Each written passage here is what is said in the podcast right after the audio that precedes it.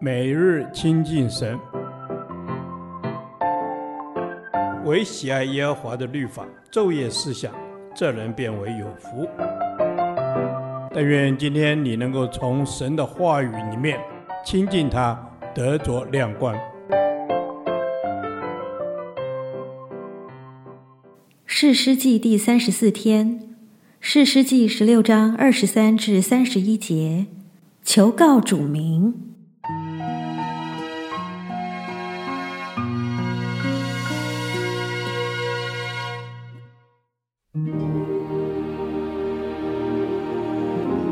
非利士人的首领聚集，要给他们的神大衮献大祭，并且欢乐，因为他们说：“我们的神将我们的仇敌参孙交在我们手中了。”众人看见参孙，就赞美他们的神，说：“我们的神将毁坏我们地、杀害我们许多人的仇敌交在我们手中了。”他们正宴乐的时候，就说：“叫参孙来。”在我们面前戏耍戏耍，于是将参孙从监里提出来，他就在众人面前戏耍。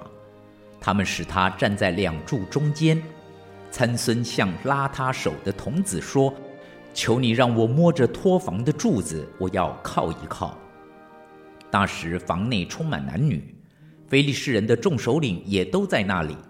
房的平顶上约有三千男女观看参孙戏耍。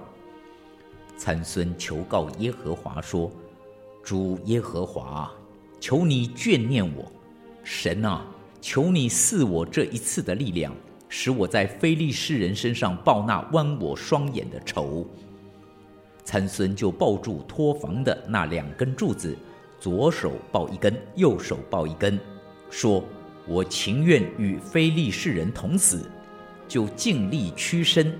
房子倒塌，压住首领和房内的众人。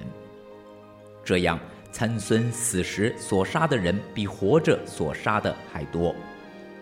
参孙的弟兄和他父的全家都下去取他的尸首，抬上来葬在索拉和以实陶中间，在他父马挪亚的坟墓里。参孙做以色列的士师二十年。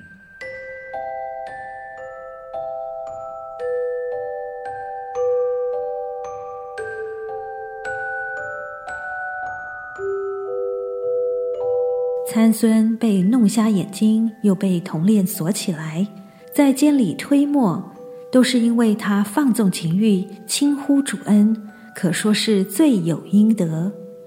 然而，神是有恩典、有怜悯的，在参孙生命的终点，神给他报仇雪耻的机会。一失败跌倒，亵渎主名，参孙失败。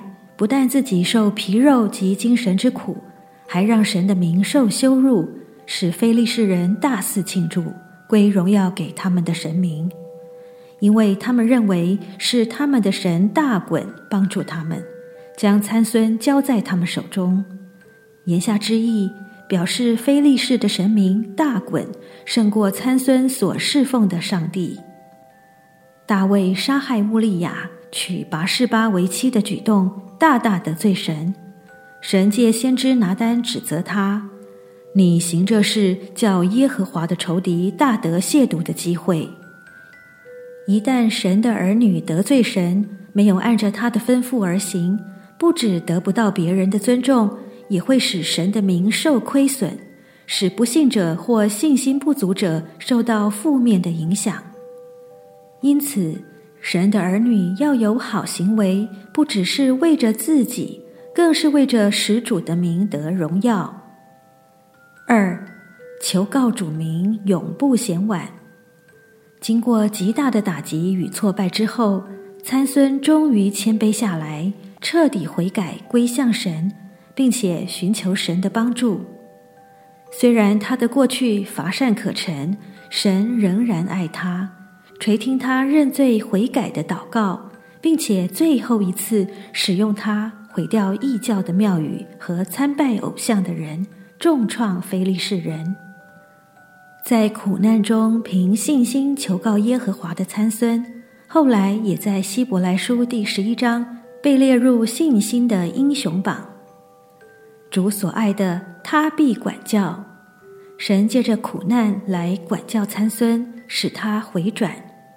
我们固然不欢迎苦难，但有时神用苦难叫我们回转。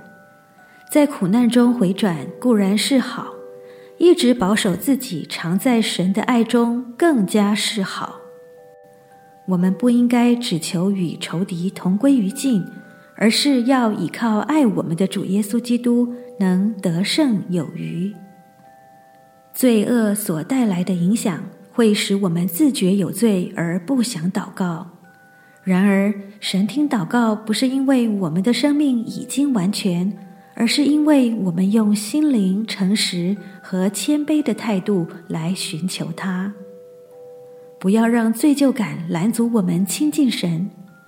只要我们肯回转归向他，永不嫌晚。他乐意垂听我们的呼求，成为我们随时的帮助。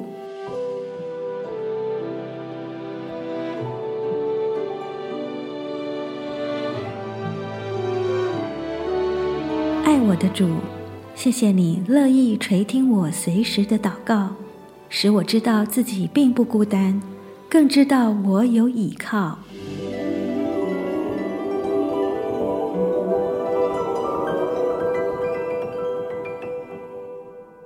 导读神的话，诗篇一百一十八篇五节：我在急难中求告耶和华，他就应允我，把我安置在宽阔之地。阿门。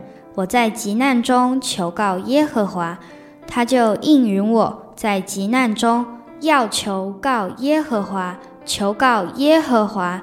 他就应允我，谢谢天父，你就是我们急难中最好的帮助。阿门。耶和华，你就是我们急难中最好的帮助，所以我在急难中要求告耶和华，因为我求告，他就应允。阿门。谢谢主，因为我求告，你就应允，所以我在急难中要来求告耶和华。